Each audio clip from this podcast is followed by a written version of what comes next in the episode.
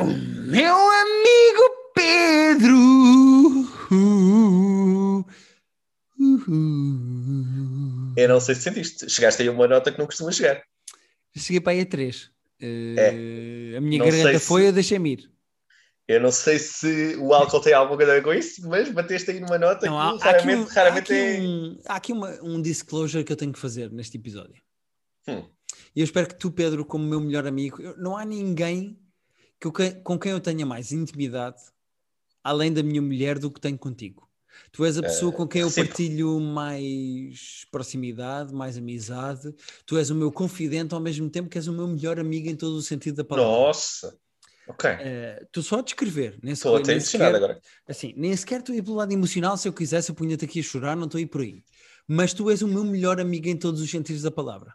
Nossa, as pessoas vão achar que ligaram o podcast errado, mas continua, continua, eu estou a adorar. Uh, conversar contigo é um prazer grande que me dá na vida. Nossa. Acrescente a isso o facto da minha mãe ter feito anos hoje e eu ter bebido ao almoço. Nós temos aqui uma receita perfeita para este podcast acabar comigo cancelado. É só o que eu quero dizer. Ok. É- E Por- daí. É uma mistura de um à vontade pela amizade de conversar com o melhor amigo. Misturado Hum, com bebi uns copos e estou à vontade e vamos ver o que é que acontece. Eu não sei o que é que vai acontecer nesse podcast. E também há aqui aquele elemento de confinamento, não é? Uma pessoa está há tanto tempo sem, sem, sem extravasar que depois. Ah, não, não. Eu tenho Ah. saudades tuas a um ponto em que se eu te visse, eu te dava um abraço que acho que demorava 47 minutos e meio. Ah, a mas polícia sabes que eu gosto de vinha. Há pessoas que não a gostam de polícia abraços. tinha que parar isto, a polícia tinha Nós que somos dizer... os dois, nós somos os dois time abraços, não é? É porque há pessoas que não gostam, há pessoas que Não, não eu sou time abraço, eu sou time abraço. Nós somos time abraço. Há algumas pessoas, eu podia dizer aqui nomes, mas eu não quero dizer porque senão começa a, a personificar e eu acho isso injusto para todas as outras que eu não quereria abraçar. Mas há algumas pessoas que sejam mais próximas ou não, eu tenho muita vontade de abraçar e tenho muita saudade. E tu serias o primeiro grande abraço que eu ia dar depois do meu Ah. confinamento. Uh, serias, não? Serás, né? Espero que É sim, vamos ver, não sei quando é que isto acaba. mais ou menos em breve. Não, vai acabar, vai acabar, porque já temos mais de um milhão de pesso- pessoas vacinadas e estamos, no, estamos quase lá. É, vamos ver. Mas esta semana, além do aniversário da minha mãe, tem outro aniversário que é muito importante para nós dois. Assim, fala-nos. Sim, é, se calhar é um aniversário mais importante para mim, mas é um aniversário que. Como é que eu ia te explicar isto? Eh, faz parte da minha vida por tua causa. Nossa, ok. Tá, tá, está muito profundo este episódio. 10 de março é o dia em que faz um ano que saiu o Warzone do Call of Duty. Ah, uau! Não, mas atenção a isto, Pedro. Eu sei que Certo, não a estava rir. espera, não estava à espera. Não, sem dúvida, o humor e não sei o quê, o Warzone é só um jogo. Mas foste Não, tu, rio. não foste tu que me disseste: olha, há uma coisa gira que nós podíamos instalar e jogar, e É. até hoje persegue a minha vida e eu sou viciado naquela merda. Não, eu Portanto, de facto, eu de facto sinto mesmo culpado. Sinto não, tu ainda, tu ainda retiras prazer daquilo, não é? Tu ainda não ah, estás. pá, eu adoro jogar Warzone e eu sou viciado em Call of Duty de uma maneira que nenhum. Ah, pá, poucas pessoas neste mundo que são. Poucas pessoas. E- Certamente ninguém que eu conheça. E tu és o responsável pela minha heroinomania. Foste tu que me disseste: sim. olha, o Warzone é uma coisa que é grátis e é gira e vamos downloadar e jogar. E eu contigo comecei a jogar Plunder, fizemos horas de Plunder. Que eu Eh, mantenho que é a única maneira de jogar este jogo. Verdade, eu não concordo. Agora eu evoluí e estou melhor em todos os aspectos. Mas, Quando é que que jogaste um Plunder? é pá, joguei há pouco tempo, mas foi só um para para queimar tempo. Ok. Eu não jogo um Plunder há muito tempo. Mas eu, eu só jogo eu só jogo Warzone do Call of Duty por tua causa. Foste tu que me trouxeste para este universo. Uh, não sei se lamento ou se, ou se fico contente de te ter trazido para aqui.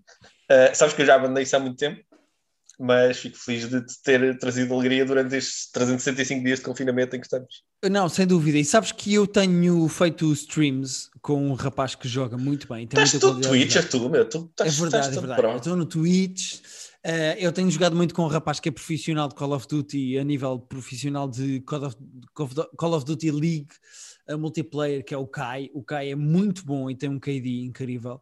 Eu tenho jogado muito com ele e eu faço streams com ele na Twitch, na página, do, na página dele que é o I Am Sir Kai.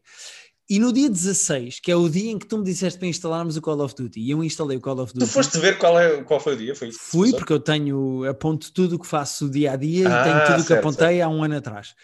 E eu acho que se tu tivesses afim, eu gostava de fazer no stream do, do Sakai um jogo Ok. contigo de Plunder outra vez. Eu gostava que tu voltasses a jogar comigo um ano depois. Uh, te- terei todo um prazer uh, em, em- aliás, tenho que instalar, não, tenho que atualizar aquilo, uh, tenho, todo, tenho todo o gosto. Eu- tu és uma pessoa tolerante. Uh, Pergunto-me se a nossa amizade, e depois tudo o que foi dito neste episódio, se a nossa amizade continuará, uh, porque tu jogas, tu já jogavas isto melhor que eu quando nós estávamos a jogar o mesmo número de horas por dia. Uhum.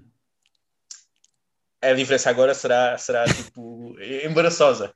Não, eu, eu acredito, eu acredito que a, que a diferença seja embaraçosa, mas um Plunder é, uma, é um modo de jogo em que se tu morres, voltas dois segundos depois. É isso, é isso. Daí, Portanto- daí eu, só, eu só aceitar esse tipo de jogos porque eu odeio. odeio Mas eu, eu acho que eu acho que era engraçado se o Kai aceitar e se tu aceitares, eu acho que era engraçado também fazer assim uma espécie de, um, de uma passagem pelo ano todo, pela minha relação do Warzone com o Call of Duty.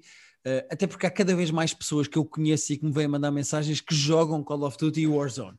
E eu acho que era giro nesse dia, no dia 16, ou seja, daqui a cinco dias, na verdade, porque hoje é dia 11, quinta-feira, eu acho que era giro fazer um stream em que eu ia, ia jogando com as pessoas com quem joguei. E Ah, tu és- giro. e tu és a fase mais importante porque foste Ah. o início e eu gostava de jogar contigo no início desse Tenho- tenho dessa todo o gosto. stream. Tenho todo o gosto. Mas pronto, eu, eu não queria deixar de assinalar o aniversário de um jogo que é o meu vício há um ano. Sim, é, eh, acho que já é fácil dizer que é o jogo que tu passaste mais horas a jogar. Sem dúvida nenhuma. Eu acho que nunca joguei tanto uma coisa ou um jogo como neste momento tenho horas do Warzone. É um ano de, de jogo, portanto são praticamente 300 Bastante horas. intenso. yeah. Estás a, pôr, estás a considerar tipo uma hora por dia. Não, eu consigo dizer-te exatamente quantas horas é que eu joguei porque eu tenho uma aplicação do Call of Duty que me diz quantas horas é que eu já joguei. Ah, que doente. Sim, sim. E eu, e eu consigo e eu consigo dizer exatamente quantas horas é que eu já joguei de Call of Duty na vida.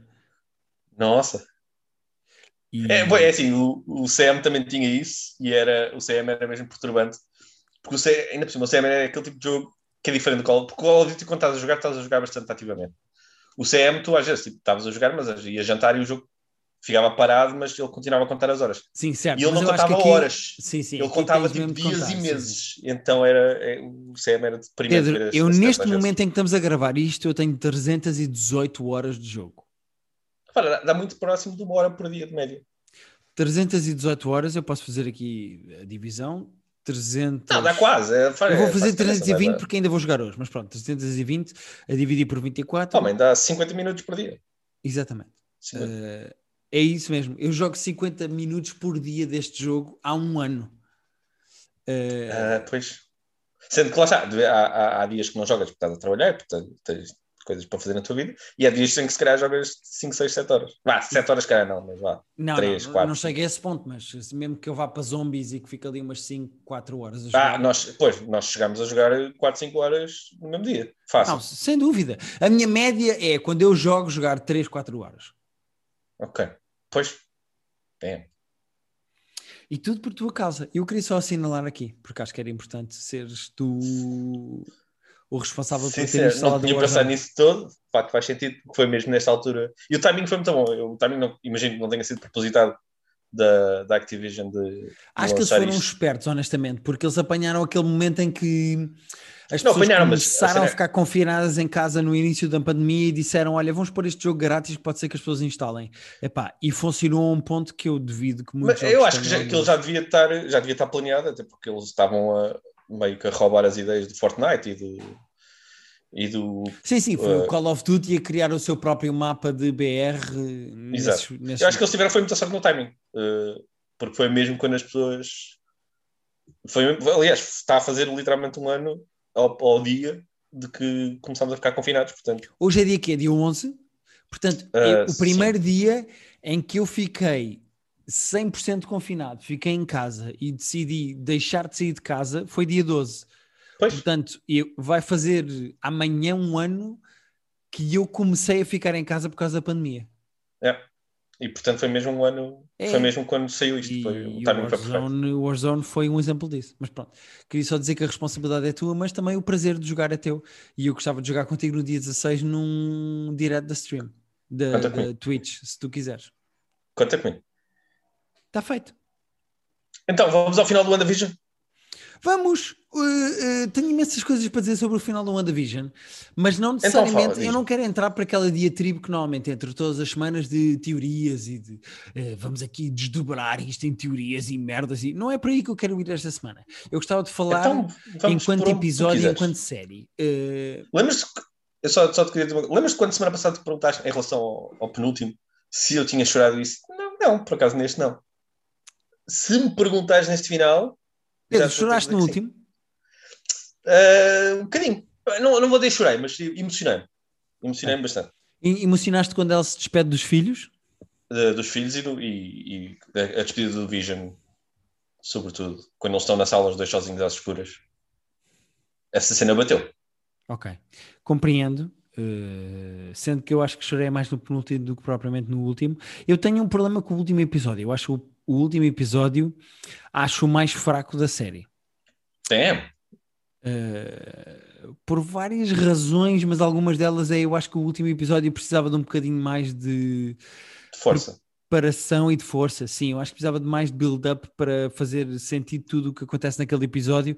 Eu também percebo que algumas coisas eles queiram deixar no ar, algumas perguntas eles queiram deixar no ar de propósito, mas eu acho que uh, eu acho que o WandaVision precisava de um bocadinho mais de. O último episódio precisava de um bocadinho mais de tempo para funcionar. Inicialmente pensou-se que ele poderia ser 10 episódios, eu acho que uma coisa desse ano teria ajudado.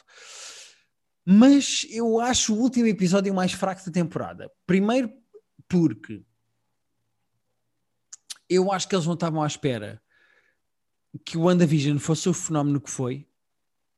Hum em termos de recepção das pessoas, honestamente. Eu acho que eles não estavam à espera que. Eu, eu, eu acho que lhe vou chamar, e corrijo-me se não concordares comigo, mas eu acho que quando a Vision sofre do uh, um, um síndrome chamado Lost, que é séries que ganham tanta popularidade que as teorias ganham mais força do que a própria série. É pá, sim. Uh, eu isso aceito porque nós temos esta, vivemos nesta era em que as pessoas não conseguem ver as coisas, as pessoas têm que ver as coisas e ficar a imaginar os seus próprios caminhos para tudo e depois isso só, dá, só, só pode dar uh, lugar à desilusão. Certo, até porque a certa altura uh, todo o universo do WandaVision ganhou, ganhou mais teorias do que propriamente a série tinha espaço para dar.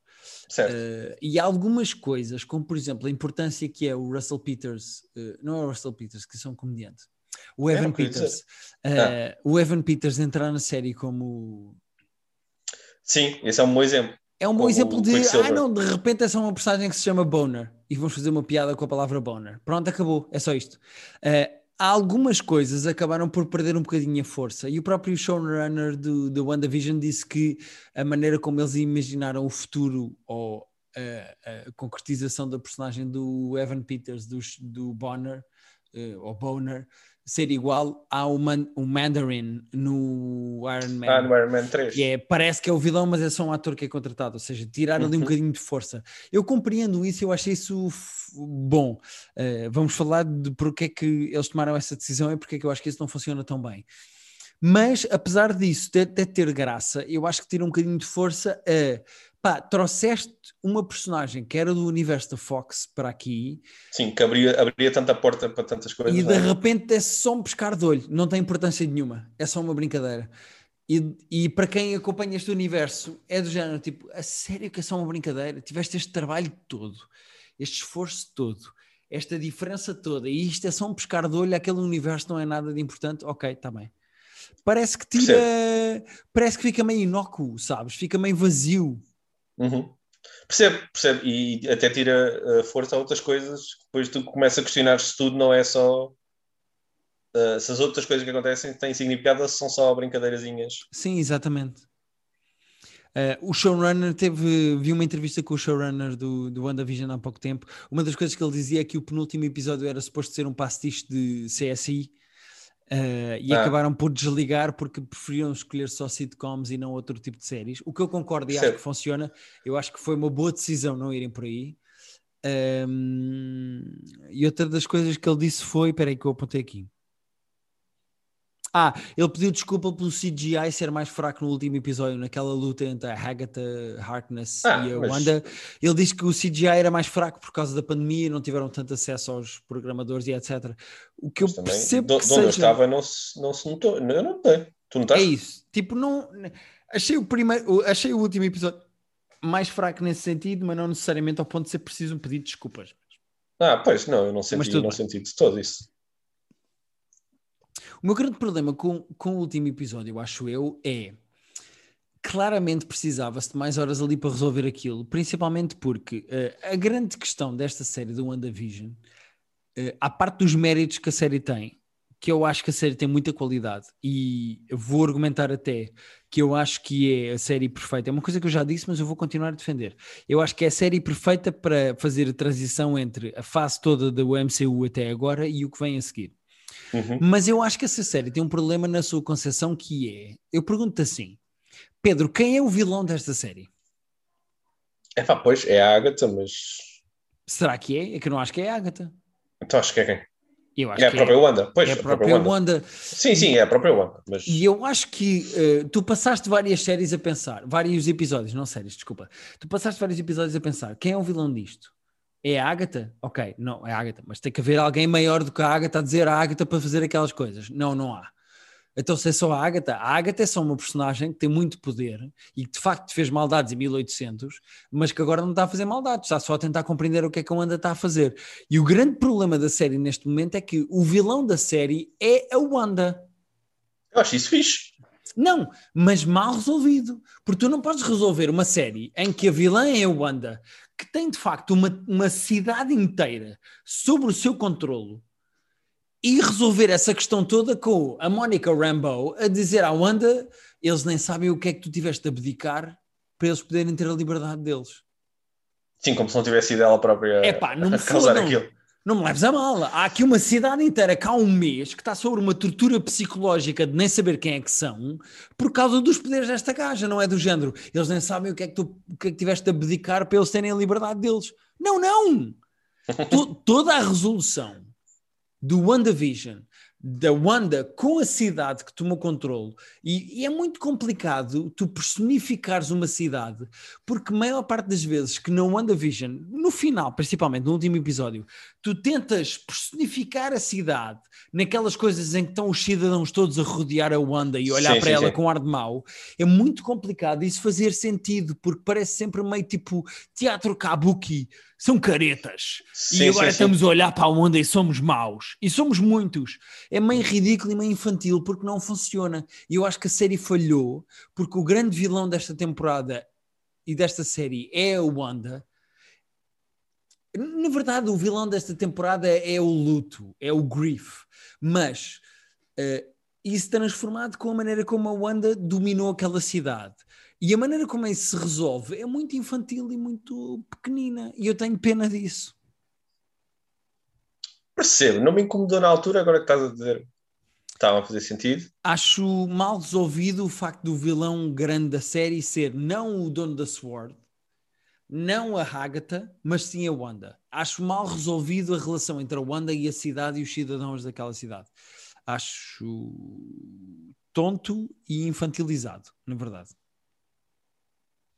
Bah, sim, só- é assim, a única maneira de resolver isso com mais seriedade era dar um castigo maior à Wanda, vá, ter a Wanda a, a ter, a, ter pá, não sei se a morrer, mas a ter algum, algum o- castigo que normalmente os vilões da Marvel têm, que é, que é enfim, serem eliminados. Sim, Ah, ao longo dos que- últimos filmes e das últimas séries, eh, o ponto principal das narrativas do MCU tem sido sempre o luto. Eh, desde o Civil War, em que tu percebes que o, o Tony Stark tem que lidar com a morte dos pais, passando até, quem sabe, ao Spider-Man, em que ele tem que lidar com a morte do Tony Stark, e agora quando chegas ao ponto da WandaVision, em que a própria Wanda tem que lidar com a morte do Vision. Uh, o tema comum, acho eu, dos últimos anos do MCU, do universo da Marvel, tem sido o luto e a perda, o que eu acho uma coisa super bem feita e inteligente, na verdade. Mas o trabalho todo da Wanda, dela para ela, foi muito bem feito. Eu acho que foi muito comovente vê-la lidar com a existência do Vision, com uhum. a perda do Vision, com os próprios filhos, etc, etc. Eu acho que a noção, a real... quando transpões isso para o próprio universo do MCU, eu acho que isso foi, uh, não foi tão bem feito. Acho que não, essa passagem não foi tão bem feita. E se tu olhares para a WandaVision como um todo, como uma série de com princípio, meio e fim, eu acho que é uma excelente série, muito bem feita, totalmente original e disruptiva, mas que eu acho que precisava se calhar de mais tempo no fim para fazer mais sentido. Para fechar com um pequeno lacinho que fechava a prenda perfeita e não necessariamente com uma coisa meio apressada que no fundo é o que o WandaVision é, que é uma ponte para o que se vai passar a seguir no MCU, no universo, desde a Monica Rambeau aí para o Secret Wars com os Skrulls e com o Nick Fury, uh, até a própria Wanda fazer ponte para os filmes do Doctor Strange. Eu acho que eles que não apareceu, não é? Nós falámos tanto aqui, tu, aliás, uh, tirar o chapéu Guilherme, que tinhas dito que o cameo o tão falado possível cameo era o próprio Não, Paul atenção, eu, eu, disse que seria o próprio Paul Bettany. Eu depois no, no pois é, isso, é isso, que eu estou a dizer. É, era isso que eu estava a dizer, que tu acertaste em cheio. Uh, achei mesmo, uh, fiquei quase chocado de não ter aparecido uh, o, o Benedict Cumberbatch a fazer. Sabes que eu estive a ver uma entrevista com o showrunner, de, a tal entrevista que eu estava a falar com o showrunner de WandaVision, e ele esteve a dizer não fazia sentido numa série que é muito feminista no sentido uh, estereotipal da sua concepção, ou seja, de isto é sobre uma mulher que está a lidar com o luto e os poderes que ela tem para resolver e para, para lutar contra isso. Não fazia sentido aparecer uma personagem do nada e resolver isso por ela. Não, eu, eu, não queria, eu, não queria, que, eu não queria de todo que ele aparecesse e resolvesse. Eu só achei que ele ia aparecer para fazer uma ponte com a história a seguir, mesmo que se fosse. Mas há, na... mas há, porque numa das cenas do pós-créditos em que ele está a projetar-se a beber só um café à porta Sim, de uma certo. cabana, mas no fundo está, a sua consciência está a ler o livro dentro da casa. Uh, Diga-se que essa cabana. A música que se ouve é, é a música do... do Doctor Strange. Ok, eu, eu só achei mesmo que ia aparecer, fiquei quase chocado de não aparecer o Benedict, mesmo que fosse só nessa cena pós-crédito ele aparecer e dizer quando tiveres tempo vamos ali. Qualquer... Estava à espera que ele aparecesse. É só isso. Sim, eu percebo, eu percebo. Eu, eu acho que o que vai acontecer é, exatamente como nas BDs, o White Vision uh, acabou por ganhar consciência de uma maneira diferente, porque se tu vires bem, o, o Vision da criação da realidade paralela da Wanda pôs o Puck no Vision branco e desbloqueou. Ou seja, ele tem uhum. agora todo o acesso, acesso a todo o cartão de memória. Um, yeah. Eu acho aquela conversa toda sobre o Ship of Theseus muito boa, sobre se substituir todas as placas. É super bem explicado. É, é, mais uma das provas que eu acho que o WandaVision está bem escrito uh, em nível de guionismo, mas eu não vou voltar àquela frase e àquele episódio sobre o luto, que é o episódio, o, o penúltimo episódio. Mas essa conversa é muito boa. Eu, eu acho que nos pontos fulcrais o WandaVision não falha. Por exemplo, aquele twist de uh, ela ter os runes na sua realidade nas paredes Sim. e a outra não ter visto, é uma maneira muito inteligente de mostrar que ela aprende com a magia da outra, que ela está a uhum. crescer, uhum. que ela. Eu, eu, eu não, o meu problema não é com a maneira como as coisas estão resolvidas. É com o tempo que as coisas têm para mostrar que estão resolvidas. Uh, eu acho que a série precisava de mais tempo para se fazer entender. E eu acho que a série teve uma, uma originalidade tão grande e tão diferente e tão peculiar na construção do universo dos reality shows e do, da realidade paralela que a Wanda inventou para estar com o Vision e etc. Que no fim, quando se percebe o que é que é, foi mais apressado do que lento, acho eu. É, não sei se me pá, faço olha, entender. Não, faço entender completamente. Não, não me incomodou nada, eu achei, achei virtualmente perfeito, incluindo o último episódio. Uh, agora que falas essas coisas, uh, percebo de onde é que tu vens, mas pá, mim, para mim não falta mesmo nada. Uh, a ver no momento, sabes? Uh, achei, achei mesmo storytelling impecável do começo ao fim. Pois, pois, concordo contigo. Só dizer para quem não viu ainda o, o, o último episódio do WandaVision, ou quem viu, mas não sabe, há duas uh, cenas pós-crédito. Uma delas é com a Monica Rambeau, que basicamente cola com o Secret Wars, em que os Skrulls estão com o Nick Fury numa nave no espaço Uh, e, e, tudo indica que a Monica Rambeau vai ser uma personagem importante do universo do Captain Marvel episódio 2, portanto uhum. Uh, o, a ponto com o Captain Marvel e com o Nick Fury está feita. E a outra coisa que é muito importante dizer é. Hum, supostamente aquele livro que a Scarlet Witch está a ler no fim do, do WandaVision é o livro que em princípio a permitirá fazer, faz com que ela consiga manter os filhos vivos e não só okay. uma, uma criação da sua imaginação. E eu acho que o Doctor Strange and the Multiverse uh, Madness, uh, uh, Fuckers of the Crazies, o que vai acontecer é que eu acho que no filme do Doctor Strange, a WandaVision e o Doctor Strange não vão ser aliados, vão, vão estar um contra o outro. Ah, eu acho okay. que o, o, filme parte da premissa de que o, o, Doctor Strange precisa do livro que a WandaVision tem e a WandaVision não quer dar o livro porque permite que ela tenha os filhos dela ter, tornados realidade e não apenas uma projeção da sua uh, ah, imaginação. Okay. E eu acho que a luta vem daí e eu acho que é essa luta que vai criar um multiverse. Eu acho que é essa okay. luta entre dois seres mágicos que vai quebrar a realidade no sentido multiverso que nós conhecemos do Spider-Man e do Miles Morales e etc. E vai fazer com que a MCU tenha um multiverso. É a minha okay. teoria. Ok, estou muito curioso. Então o que é que temos agora? Vamos ter, uh, acho que agora há uma ou duas semanas de intervalo e temos uh, o, o, Falcon and the... Uh, dia 19 já, portanto está quase. Uh, esta semana. Chama, é, é Falcon só, não? É Falcon é and the Winter Soldier. Uh, é só Falcon, não é tipo White Falcon ou. É só Falcon. Eu acho não que é Falcon. Eu, eu acho que é só Falcon. Estás a inventar não ou não? Achei... Não, achei que havia um, substantivo, achei que havia um, um substantivo. É só Falcon, Falcon and the Winter Soldier. É. The Falcon and the Winter Soldier. É, eu sou maluco, puto. não, não ligo. 19 de março, portanto está mesmo quase. Um... E, uh, e acho que a, Disney mantém a intenção de lançar o Black Widow nos cinemas. Sim, uh, eles estão a fazer finca pé de não lançar o filme na sua plataforma, mas sim lançar nos cinemas. E eu, eu, eu, eu sou a favor, eu prefiro ir ver ao cinema do que. Eu também prefiro ir ao cinema. Há a questão de se vamos ter cinemas para ir ver. A princípio, se tudo correr bem, e nós não estamos aqui para fazer um podcast político, Guilherme, nós não somos o governo não, de sombra, não... mas se tudo correr bem, para a semana já, começa, já se mas, começa a desconfinar. Oh, oh, oh, Guilherme, nós estamos a, a. Sim, eu espero que sim, e, e, e sem entrar em, em, coisas políticas, mas quando, tu, quando tu dizes a frase uh, e se tudo correr bem, quando é, que, quando é que as coisas correram bem para. Não é então, tudo! É, assim, quando é que alguma coisa correu Eu não vou entrar por aqui porque eu não sou nem o Bondage, nem o Paul Silver, portanto eu não quero ser um negacionista da, da pandemia. Ah, uau. Mas uh, eu acho que as coisas estão a correr bem há mais tempo do que o governo gostava de admitir, porque o, o Marcelo, quando falou das últimas vezes e disse que só desconfinávamos quando atingíssemos um certo número de uh, casos por dia, nós estamos a atingir isso há mais 15 dias do que o Marcelo estava à espera. Portanto, eu acho que o país e os números da pandemia estão melhores do que tanto o governo como a presidência gostavam de admitir que eles estão.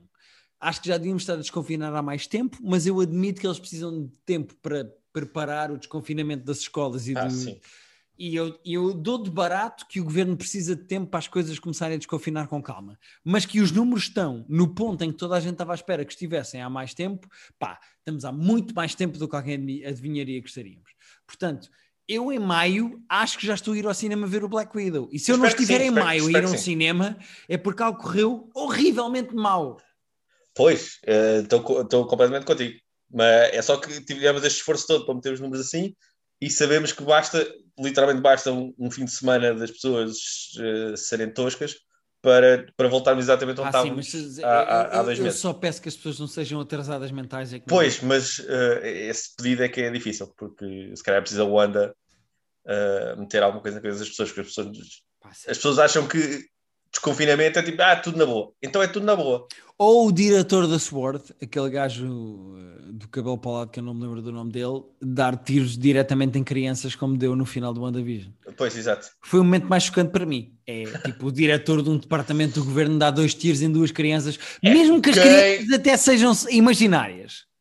Pô, e, e, quem é que nunca quis dar tipo, um tiro numa criança? Epá, vamos, vamos ser honestos. Eu pego numa arma e aponta já, diretamente já andaste, a duas crianças. Já andaste de avião com crianças. Eu, sabes, por isso é que não se pode andar com armas nos aviões.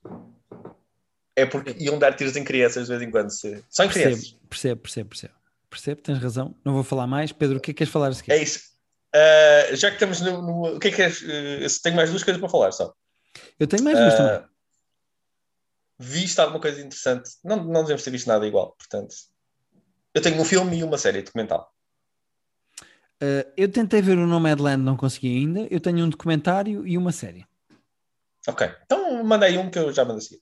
Ok, então se calhar vou despachar o clube, que na semana passada ficámos ah, a sim. meio, porque a tua internet foi abaixo. Tu ficaste sem, sem energia no prédio. Não foi no prédio, depois descobri que foi no bairro. Não foi só no prédio, foi no bairro inteiro. É que eu fiquei aqui a falar uh... sozinho o episódio acabou assim de uma forma abrupta. Pois, pedimos uh... desculpa a todas as pessoas que nos ouviram, mas assim que eu comecei a falar do clube, acabou.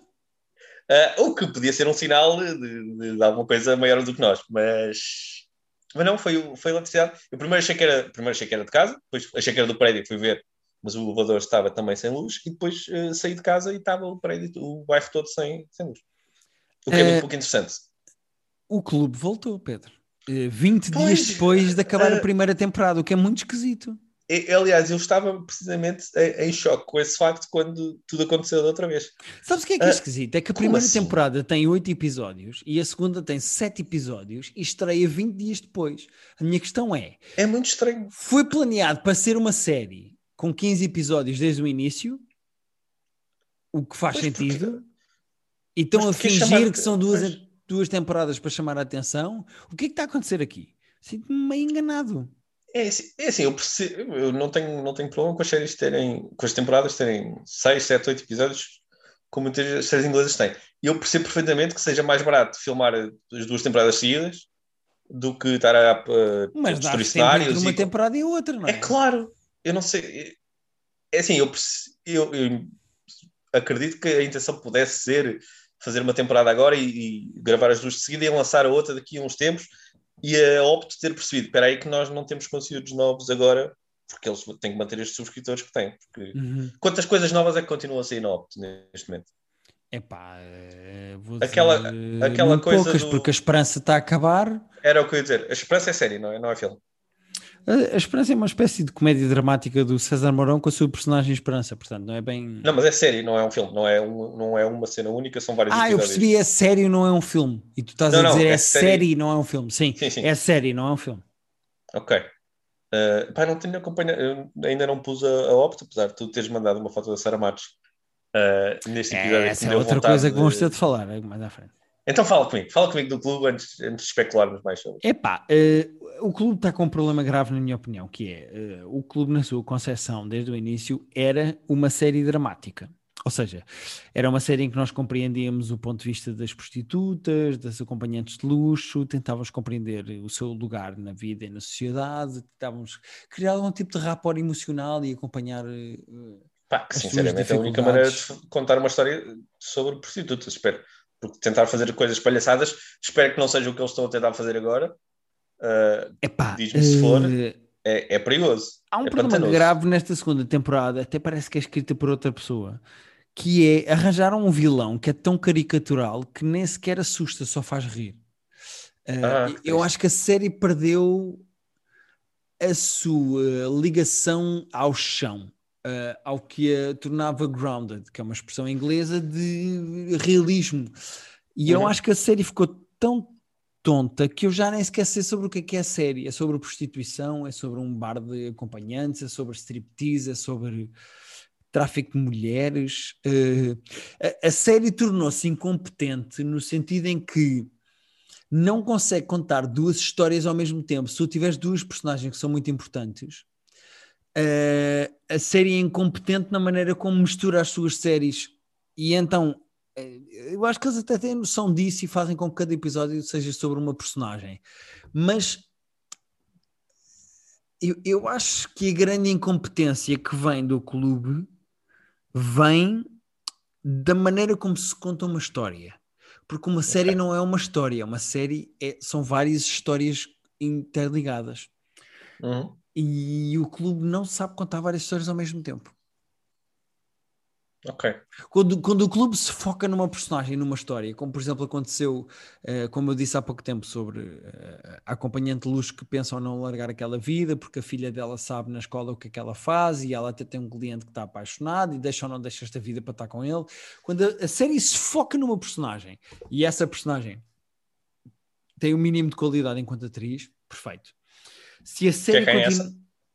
Uh, bela merda que já me deixaste que eu não me lembro do nome da Ah, atriz. peço desculpa. É a Margarida Villanova, não? Uh, não, Margarida Villanova, eu acho que é de longe a, a Depois pessoa tu disseste que era, era a menos competente ali. É. Não, é que essa- essas storylines parecem muito interessantes. pá. Assim como as descreveste. Vera Kolodzik. Uh, a história da Ah, Vera, certo. Vera Kolodzik eu até elogiei porque acho que é de longe a melhor atriz da série e a que está mais bem construída, etc. Uh, epá, e o resto está muito fraco. E agora apareceu uh, a Sara Matos que vem substituir a, a personagem da sua irmã, que eu não vou fazer spoilers, mas pronto. E a série parece que está em loop só para ter mais episódios. Tem muito pouco de original, muito pouco de diferente, tem muito pouco de fundamentado. Eu acho que entramos na fase e, e- e eu acho que isto é o pior, a pior crítica que eu posso fazer ao clube. Eu acho que o clube se transformou numa novela. Era uma Era, série eu ia e perguntar isso. tornou-se É uma novela.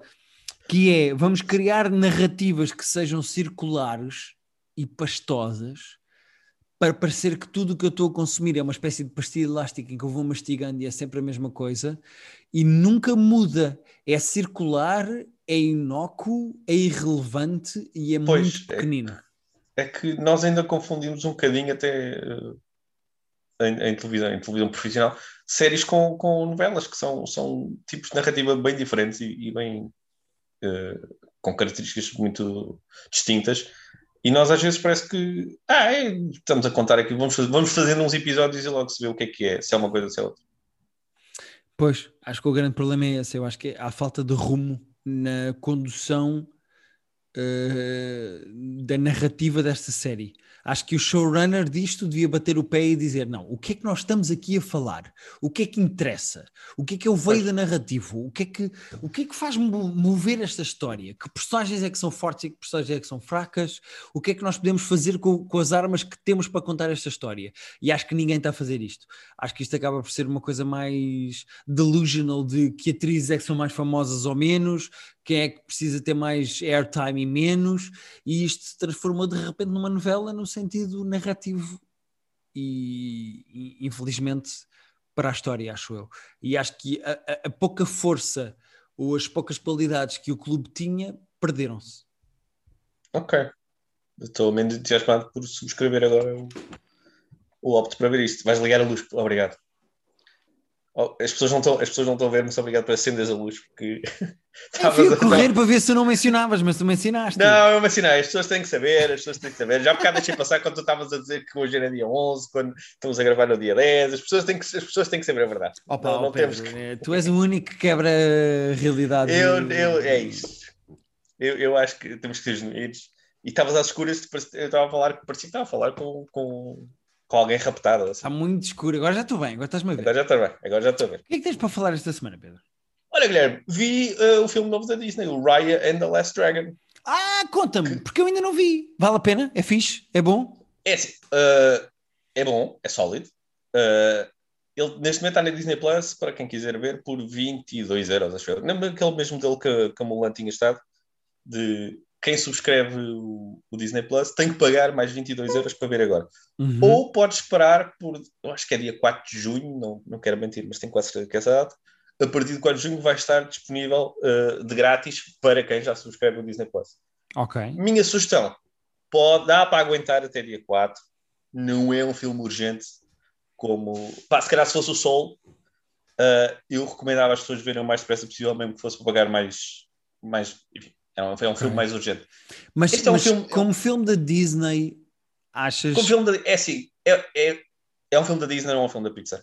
E nota-se, é um filme, é mais infantil, uh, não tem a mesma profundidade filosófica e, e emocional que tem o, o Soul, mas é um filme fofo. Uh, eu não vou entrar muito na história porque a história é, é genuinamente complexa, tanto que eles passam tipo, os primeiros quase 15 a 20 minutos, vá, 15 minutos, uh, a contar a backstory toda do, do que está a passar naquele universo de uma maneira que eu achei até Só para uma pessoa não se perder, não é? Pá, sim, e, e até é a exposição um bocado preguiçosa, porque é aquela coisa que na escola de cinema é a primeira coisa que nos dizem é pá, tenham muito, muito cuidado a fazer voiceovers de, para explicar o começo de filmes, porque é preguiçoso. Uh, e aqui- só que Sim. como aqui é um filme infantil, eu até vou dar de barato e a história é relativamente complexa. Uh, depois, eu acho que fica um bocado formulaico de, mantendo, mantendo a escola de cinema aqui, a viagem do herói está tipo, muito descarrapachada. Uh, tens a, a, personagem principal vai encontrando uh, aliados e, e, e, oponentes enquanto vai passando de missão em missão, quase. Tem um bocado de jogo de vídeo de ah, agora tens que ir a este mundo buscar esta pedra, agora tens que ir a este mundo buscar esta pedra. Ok. Tens quase níveis que vão, que vão crescendo. Mas, Mas como veste-te? Tocou-te? Uh, não é, olha que os filmes, alguns filmes da Disney, sobretudo aqueles clássicos mais antigos, há uns que são tipo pesados emocionalmente de enfim, sobretudo morrerem pais, morrerem mães, morrerem cães. Até o próprio Onward, que não é o meu filme favorito da Disney, até acho, da Pixar, e até acho mais fraquinho, me comoveu, é bem feito nesse sentido de lidar com Os o luto e com as pessoas, Sim. com o pai que morreu e não sei o quê. Este aqui não é muito pesado nesse aspecto, este aqui é, é mais até divertido, até me ri algumas vezes de, de alguma comédia física que eles, que eles fazem bem. Uhum. Uh, a animação é muito boa, a animação é, é também é da Disney, só faltava ser má, mas é, é mesmo muito boa. O elenco de voz é fixe. Eu, eu acho, eu sei que há pessoas cínicas que vão achar que a Disney só faz isto porque está na moda e porque é politicamente correto. Eu acho uhum. fixe uh, a maior parte das personagens serem, serem mulheres, serem uh, a cena da representatividade asiática, que é num mundo fantástico, mas é muito inspirado na Ásia medieval. Uhum. uh, tá, tá, tudo como deve ser. Acho isso muito fixe. Uh, é um filme sólido da Disney, de é cute quando tem que ser cute, uh, é, é, triste quando tem que ser triste, é bem, bem filmadinho, bem, bem animadinho. Não vai ficar para a história da Disney, mas acho que é, é competente. É okay. um set, é aquele set sólido da Disney. Ok, ok, tranquilo. Eu tenho uma coisa da Disney Plus também para falar esta semana. Então, fala com o que é que da Disney Plus. Eu vi um documentário. Sabes que a maior parte da minha vida uh, dentro do universo do entretenimento é eu, eu, eu, passo muito tempo a dizer coisas à Rita que eu gostava de ver e a Rita algumas aceita, outras não. Hum. Esporadicamente, a Rita diz que tem coisas que gostava de ver e eu aceito e eu vejo, porque a Rita hum. tem menos iniciativa nesse campo. E uma das coisas que a Rita recentemente disse que queria ver, e eu acabei por ver com ela, uh, e gostei muito, e queria falar aqui disso, foi o documentário da Taylor Swift que está na Disney Plus. Ah, que eu não vi ainda. Sim, conta-me. Uh, anda cá, anda cá, a Rita. Ela está cá, ah, então ela vem cá. Eu falei disto e a Rita apareceu aqui. Põe aqui isto e fala comigo. Vem cá, vem cá uh, falar. Senta, senta, puxa a cadeira. Diz primeiro olá ao Pedro e às pessoas que nos ouvem. Hello. Olá Pedro, olá pessoas que vos ouvem. Não, uh, ouvi Taylor Swift e vim a correr. Mas senta-te, senta-te, é claro. comigo. Porque normalmente uh, uh, 90% ou 95% das coisas que eu e a Rita vemos sou eu que instigo e a Rita acaba por ceder e ver comigo. E às vezes a Rita diz assim: Olha, há uma coisa que eu gostava muito de ver ou tenho interesse de ver, e ela deita, deixa a sementinha e nós acabamos por ver. E acabamos por ver um documentário. Há dois documentários da, da Taylor Swift neste momento que as pessoas podem aceder: uma é da Netflix e outra da pois, Disney Plus. E eu que gosto genuinamente de Taylor Swift não vi nenhum. E acho que a Rita verdade, agora vai ficar muito eles são muito diferentes, porque uh, o, o, documentário da Netflix é um documentário sobre a relação dela com o que aconteceu com o Kanye West, ter sido interrompida. É, é mais um documentário de percurso profissional de gestão de imagem e de personalidade dela e de saber como é que ela cresceu, enquanto que o da, da Disney Plus é diferente, porque o documentário que nós vimos da Disney Plus chama-se Folklore, The Long Pond Studio Session, e é o, o álbum dela, o Folklore, um, o documentário é sobre esse álbum uh, que ela gravou com um gajo do The National e outro que eu não sei o nome dele. Eu apontei aqui, mas eu não sei o nome dele. Mas pronto, são dois produtores que basicamente fizeram. O Antonov. Antonov, exatamente. Uh, ela fez esse, esse, este último álbum dela fez com esses dois gajos, é um álbum de pandemia, é um álbum de quarentena. Ela fez com esses dois gajos e gravou numa das casas que ela tem ao pé de um lago eu, eu, acho que aquela não é a casa dela, acho que aquilo é um estúdio mesmo. Não sei se é dela ou se. É pá, que só pode ser dela porque ela tem dinheiro suficiente para aquilo ser dela. Mas pronto, mas não tem mal. Uh, um é sobre gestão de carreira, sobre imagem, sobre a maneira como ela cresceu dentro da gestão uh, uh, mediática dela, e o outro é sobre este é o meu álbum, estas são as minhas músicas. Este é artístico, este é um documentário artístico. Este é 100% sobre... artístico, até no sentido em que o documentário é toda uma mistura entre conversa dela com os dois produtores do álbum, com quem ela escreveu e produziu o álbum, com ela vai intercalando com uh, cantar e tocar as músicas numa espécie de sessão de home session do próprio álbum, ou seja, a estrutura toda, o esqueleto do documentário são as uh, 16, 15 músicas do álbum uh, intercaladas com conversa sobre porque é que ela escreveu aquelas músicas e porque é que aquelas músicas existem. Eu quero só dizer aqui outra coisa, que é este álbum, este álbum e este documentário é especialmente importante porque marca o regresso da Taylor Swift às origens dela. Ela é cresce como uma cantora de uh, country, uh, é puxada para ser uma artista pop, e é isso que tu Uhum. percebes no documentário da Netflix, ou seja, no Miss Americana, ela basicamente é puxada para ser eh, uma estrelinha pop e a pressão é imensa e ela vai-se abaixo, etc, etc. E depois, este folklore e o Evermore, e eu acredito que há um terceiro, eu acho que elas são, acho que eles são trigêmeos, Uh, achas que vai haver um terceiro? acho. Ok. E o documentário é, é sobre os dois álbuns? Não, saíram? é só sobre é só folclore. sobre o folclore? É só sobre o folclore. Aliás, depois Ok. a Rita até me explicou, eu não sabia. Folclore é o primeiro?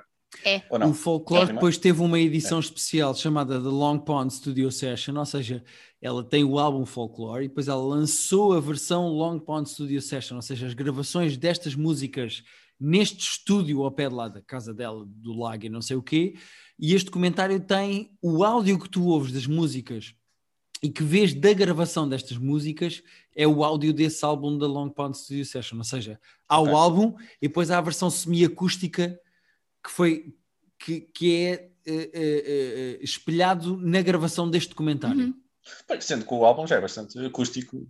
Exato, sim. O que, o que acontece, que eu acho que é fundamental entender aqui, no- de um ponto de vista de Taylor, uh, Taylor Swiftismo, é, Isso é que, contigo, isso é o teu ahm, universo, isso é o teu universo. é que este, isto é o folclore, e o Evermore e o terceiro que eu acho que existe, ahm, são uh, as músicas que ela verdadeiramente queria escrever, que ela verdadeiramente queria fazer. Ok. Uh, que não são um 1989, não são um Red, não são um Reputation, que são muito mais pop e são muito mais um, um reflexo do produto Taylor Swift enquanto estrelinha pop. E não, Uhum. e ela aproveitou a quarentena e disse: pá, estamos aqui todos. Eu lancei um álbum há nove meses, mas se calhar vou escrever aqui as músicas que eu realmente Isso, quero escrever. isso é uma das coisas que eu queria destacar aqui, que é uma das coisas que mais me impressiona na Taylor Swift, eh, além da ética. É prolífica, não é? Pá, sim, ela trabalha a uma Ah, velocidade. amiga, é Capricórnio, o que é que tu queres? Os Pronto. Capricórnios são trabalhadores. Aqui perdem-me e não sei o quê. Mas eh, é incrível como ela aproveitou a quarentena enquanto nós todos estávamos a, sei lá, a fazer. A jogar Call of Duty, não a é? jogar Call of Duty, já falámos aqui neste episódio.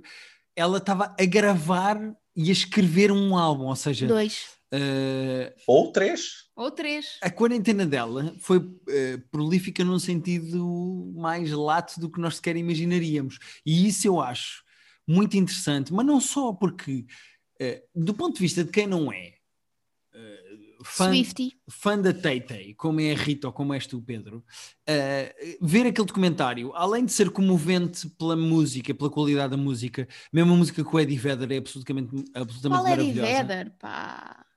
É com o Bon Iver. Bon Iver, é tudo Iver, é o que eu quero dizer. Eh, além disso ser propriamente comovente eh, e interessante, é, é muito vergonha. engraçado eh, ouvires a conversa sobre as músicas. Há, há lá músicas que ela se justifica e que ela expl- explica o processo, como é que ela chegou até elas e como é que elas as escreveu e torna a música mais interessante. E há músicas que, as- que se ficam menos interessantes e que parecem mais tontas e mal feitas por ela explicar como é que elas são feitas. Mas a mistura entre uma coisa e a outra, entre, entre veres a Taylor Swift a cantar as músicas com os músicos lá e ouvires a Taylor Swift a falar do processo mental que ele levou a chegar até às músicas, é super interessante. E eu acho o documentário muito bem conseguido, apesar da sua simplicidade. Para a semana, não percam o documentário da Billie Eilish, que vamos também ver entretanto. Não, eu também gostava de ver, também Há gostava um de ver. documentário da Billie Eilish? Sim, está na Apple Plus. Ah, isso é aquela coisa que ninguém tem, mas Eu tenho. como tem o, o Ted Lasso, tem o Ted Lasso, portanto as pessoas deviam ter. Não, A Rita gostou de Ted Lasso Eu- também? eu- eu- Rita Gostei muito, Ted Lasso. Adorei, chorei muito. Chorei tanto muito. com o Ted Lasso. E É, eh, Lasso. excelente banda sonora também, com o gajo dos Mumford and Sons. Muito bom. excelente, excelente, excelente. Eu queria só dizer duas coisas, só para falar, a, a fechar a Taylor Swift. Há duas rimas dela que eu gosto muito, eu apontei aqui e gostava de dizer. Eh, Duas rimas, que bonito. Duas a- a rimas. Taylor- eu acho que a Taylor Swift é mais cómica do que eu tinha noção. Eu não tinha Hum. noção de como a Taylor Swift é tão engraçada. Ah, Acho é muita graça, sarcástica, sim. muito sarcástica, É. muito. eh, acho que a, a palavra é pungente. Que é uma palavra esquisita de se dizer, mas que se as pessoas forem à Wikipédia e ao Primeirame percebem que eu tenho razão. Deixa-me só dizer uma coisa antes de irmos para as Nossa, tuas... foi a coisa mais pedante que eu já ouvi. Exato. Para ir para as tuas, as tuas Eu queria só- eh, para sim. leres. Eu acho que a Taylor Swift escreveria muito bem poesia. Sim, Uma normalmente quem pessoa que escreve escreve bem música, música. tem que. Pois lá está, é isso. Eu acho que isso, acho que isso uma coisa está ligada à outra. Eh, a música é, é poesia musicada, no sentido em que, sendo que ela não produz as suas próprias músicas, ela tem lá o gajo dos The Nationals e o outro, o Antonov, que escrevem para ela, ela só tem que fazer poesia sobre cama Tu achas, musical. tu achas que toda a música é poesia Não, é, é- musicada? Depende do que é que tu fazes. Você e sua amiguinha quer subir na minha motinha. Tu não, achas não, que isto é bem. poesia musicada? bem, se queres falar Ah. de Santa Maria, da falésia do amor, se calhar estamos a falar Oi, do tipo. Falésia do Amor é bem poético. Eu Agora queria só destacar duas rimas, queria só destacar duas rimas que eu gosto muito dela. Uma O Gui vai é- ser cancelado por causa do Santa Maria e não, e não, e não era o. Se eu não fui cancelado por causa do Woody Allen na semana passada, estou bem. Eh, uma delas é If I'm dead to you, then why, why are you at my wake? O que eu acho que é Boa, dentro da música boa, boa. fortíssimo e é muito engraçado a maneira como ela escreve isso. Uma música tão triste, ela ter um zinger eh, tão sarcástico e tão doloroso é muito engraçado. E depois ela tem outra que eu gosto muito que é I got wasted like my potential. Eh, Muito bom também. epá, que é excelente, é super engraçado. E eu acho que a Taylor Swift, eh, para quem não conhece a música dela, como era o meu caso até ver este comentário, era uma pessoa muito. Tudo o que eu recebia era através de terceiros. Para quem não conhece bem a Taylor Swift e não está a, a- a- fundo dentro do que é a escrita dela e a, e a musicalidade dela, eu acho a Taylor Swift muito mais inteligente, muito mais profunda e muito mais sarcástica ela é do que eu estava à espera. E gostei do Ela- documentário por causa disso. Para quem tem Disney Plus, eu aconselho o Folklore porque eu acho que é uma maneira. Até podem não gostar das músicas todas. Eu não gostei das músicas todas do álbum, mas eu acho que é uma experiência muito engraçada acompanhar a conversa e a audição do álbum todo do princípio ao fim. Estou Ah. estou- estou interessado, vou lá ver. Também podem ouvir a edição comentada, acho que é do 1989 que ela tem. Que também tem, ela tem uma, uma, uma edição documentada desse álbum. Basicamente é ela Está no Disney Plus também? Não, acho que está no, no Spotify só. É mesmo áudio. Basicamente ela. Ah, o- o no Conta- Spotify. Sim, eu, eu lembro-me dela, dela ter algumas músicas em que ela falava sobre a música, Yeah. tinha uns certos e depois ela contava. Tenho tanto xixi. E ela- é- Tu agora falas com o Pedro ela- a fazer xixi. Vai lá, dois segundos. Pronto, Tinha é uma assim. cena gira, esse- esses áudios que eu me lembro, tinha uma cena gira em que ela às vezes metia os, os áudios que ela enviava, ou que ela recebia do produtor dela, Ah. a dizer: Olha, tive esta ideia para, este- para esta coisa assim. E depois tu ouvias e não era exatamente igual à música que Uhum. tu conhecias como a final, mas que, mas que lembrava e Ah, então é assim que se. Aqui no, aqui no Long Pod Studio Sessions tem uma, tem uma parte muito interessante em que é hum, hum, o processo criativo à distância é, é estranho, não é? De- sobretudo deve para criar música. E então é muito interessante. Criar música já deve ser estranho, duas pessoas estarem a colaborar na, na mesma coisa tão individual já é estranho.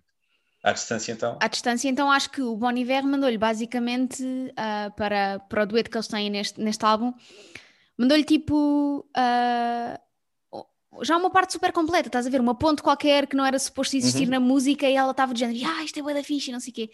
E depois é giro também ver que ela criou, ela criou esta música com o gajo dos The National, ah, esta música que era que ela depois veio a, veio a, a- a- criar com, com o Bon Iver, e depois é engraçado que ela queria que fosse o Bon Iver, mas não queria sugerir porque não queria levar a nega dele. Ah, ok. Então, basicamente, ela, ela diz: Ah, tipo, eu acho que isto devia ser um dueto e acho que devia ser assim alguém com uma voz um bocadinho mais profunda. E pronto, agora Foi não sei quem é que vocês querem sugerir, mas estás a ver? E foi ela, encaminhando as pessoas, para- foi plantando, tipo Yeah. Inception.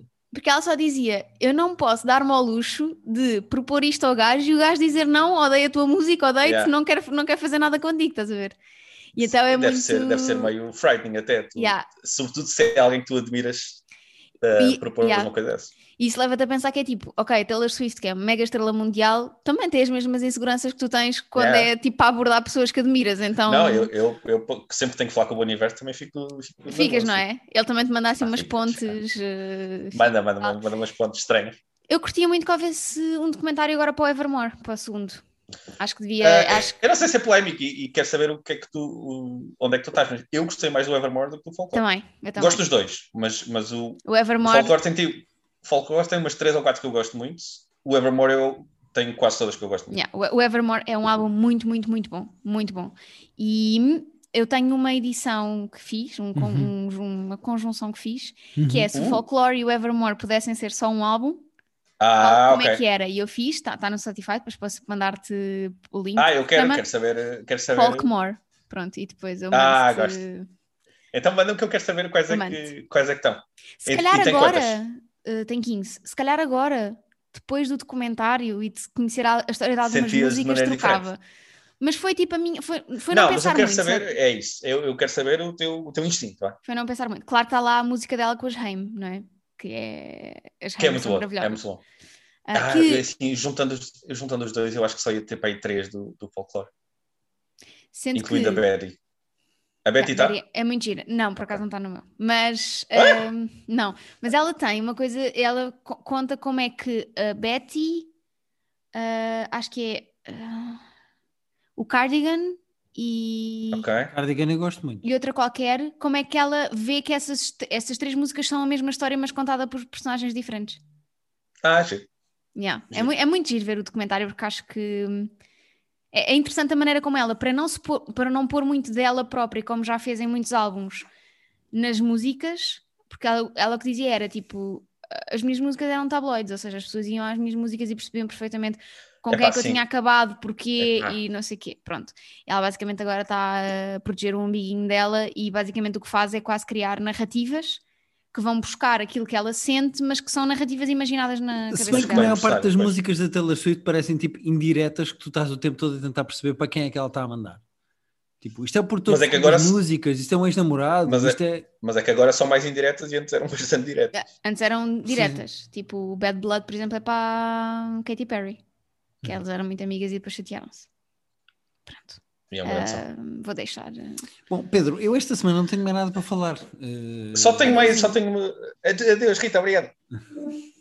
Ah, só, só, vou só acabar com o meu novo. O meu novo. O, o meu. O meu novo. A minha nova série documental de crime que saiu na Netflix esta semana chamada Murder Among the Mormons. Ah, eu vi várias pessoas a falar disso. Ah, eu não, por acaso vou-te confessar, não vi ninguém falar disto, mas. O que aconteceu semana. entre os Mormons, Pedro? Qual é a Olha, premissa? Irene, eu- tu sabes que eu gosto de, de, de crimes e de true crimes e de histórias reais que são quase absurdas demais para serem verdade.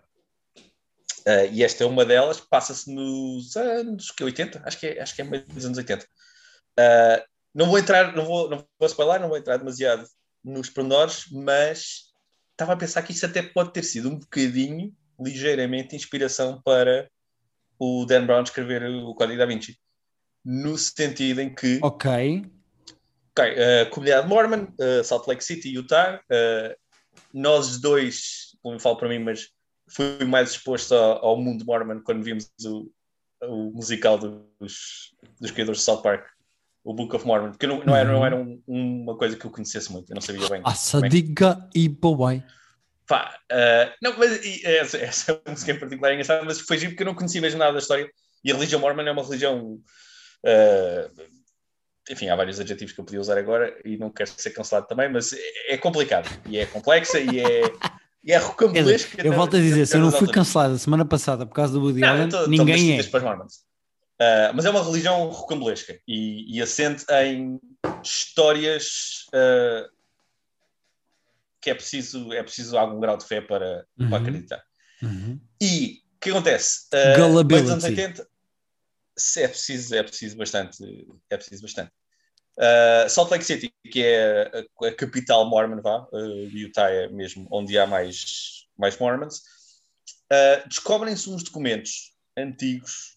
Ah, a personagem principal lá do documentário é um grande. É um, um gajo que era jovem na altura, mas que descobria muitos documentos, lidava com muitos documentos mormons Uhum. e ele descobre alguns documentos que podem pôr em causa o que tem sido dito uh, há 150 anos, que foi quando foi criada uh, a Igreja Mormon. Uhum. E esses, esses documentos, por isso é que eu estava a dizer que uh, pode ter sido ligeiramente inspirativo para o, para o, o Código da Vinci, porque são documentos que podem pôr em causa a própria uh, fundação da Igreja Mormon. Ok. O que acontece?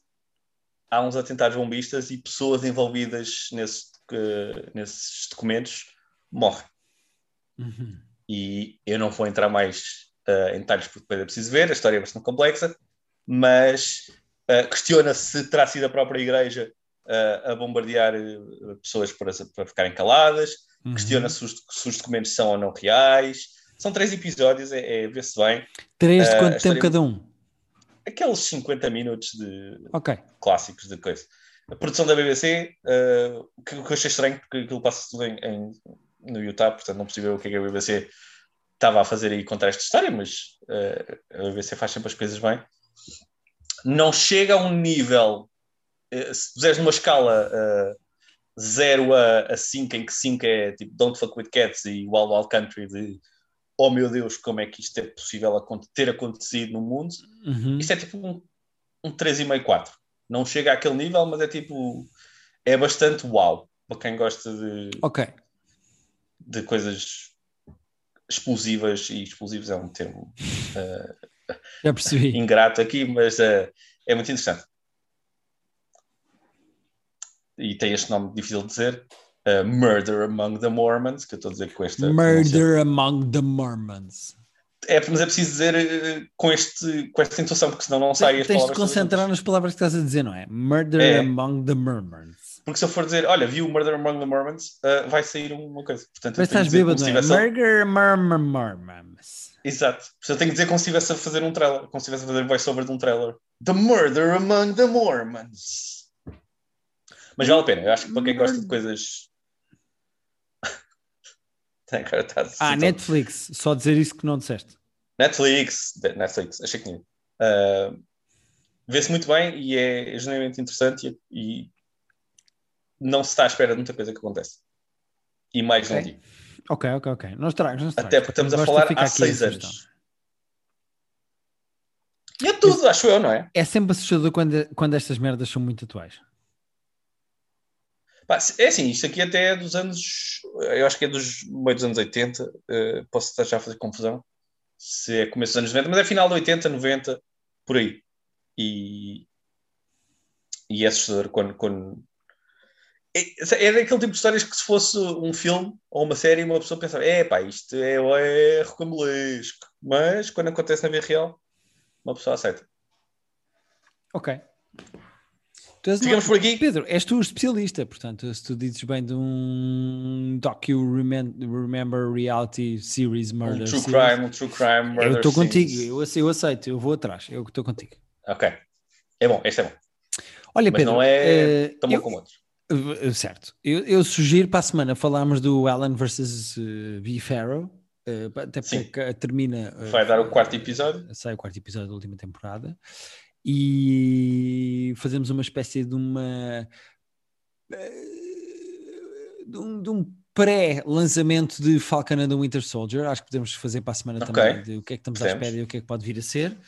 Um, precisamos de sugestões de top 5. Se vocês que nos estão a ouvir tiverem sugestões de top 5, por que não deixar uh, no nosso Patreon ou mandar para nós diretamente sugestões de top 5? Nós estamos sempre a receber. Uhum. Vão ao nosso Twitter, vão ao nosso Instagram, tanto eu como o Pedro recebemos as vossas sugestões e depois ouvimos e fazemos. Já fizemos várias vezes isso.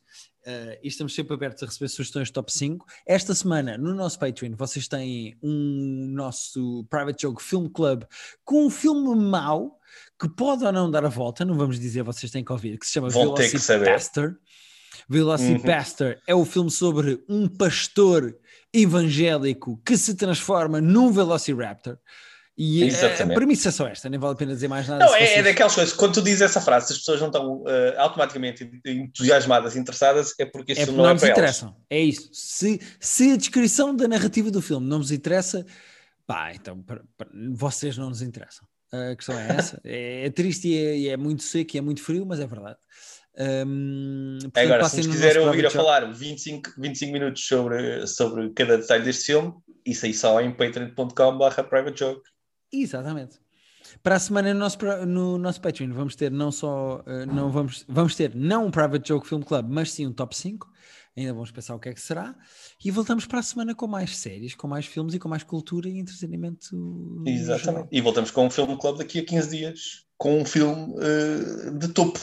Exatamente. Embora não saibamos Aí vai qual ser é. um filme bom, aí vai ser um filme bom. Exato, mas não sabemos qual é. Vamos pensar. Vamos receber propostas. Vamos receber propostas, ignorar e escolher nós, que é o que costumamos fazer. Exatamente, que é o que estamos a fazer, exatamente. Até para a semana, malta, e muito obrigado. adeus pessoas e adeus Guilherme. Adeus pessoas e adeus Pedro.